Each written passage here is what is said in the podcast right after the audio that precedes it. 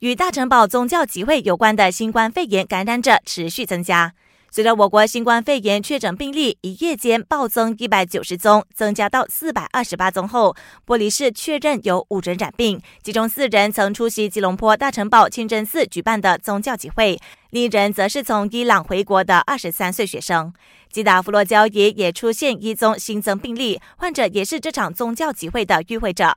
另一方面，一名自称是这场宗教集会领袖的传教士录制了视频，促请所有出席者前往医院进行检测，同时避免参加社交活动，防止病毒进一步扩散。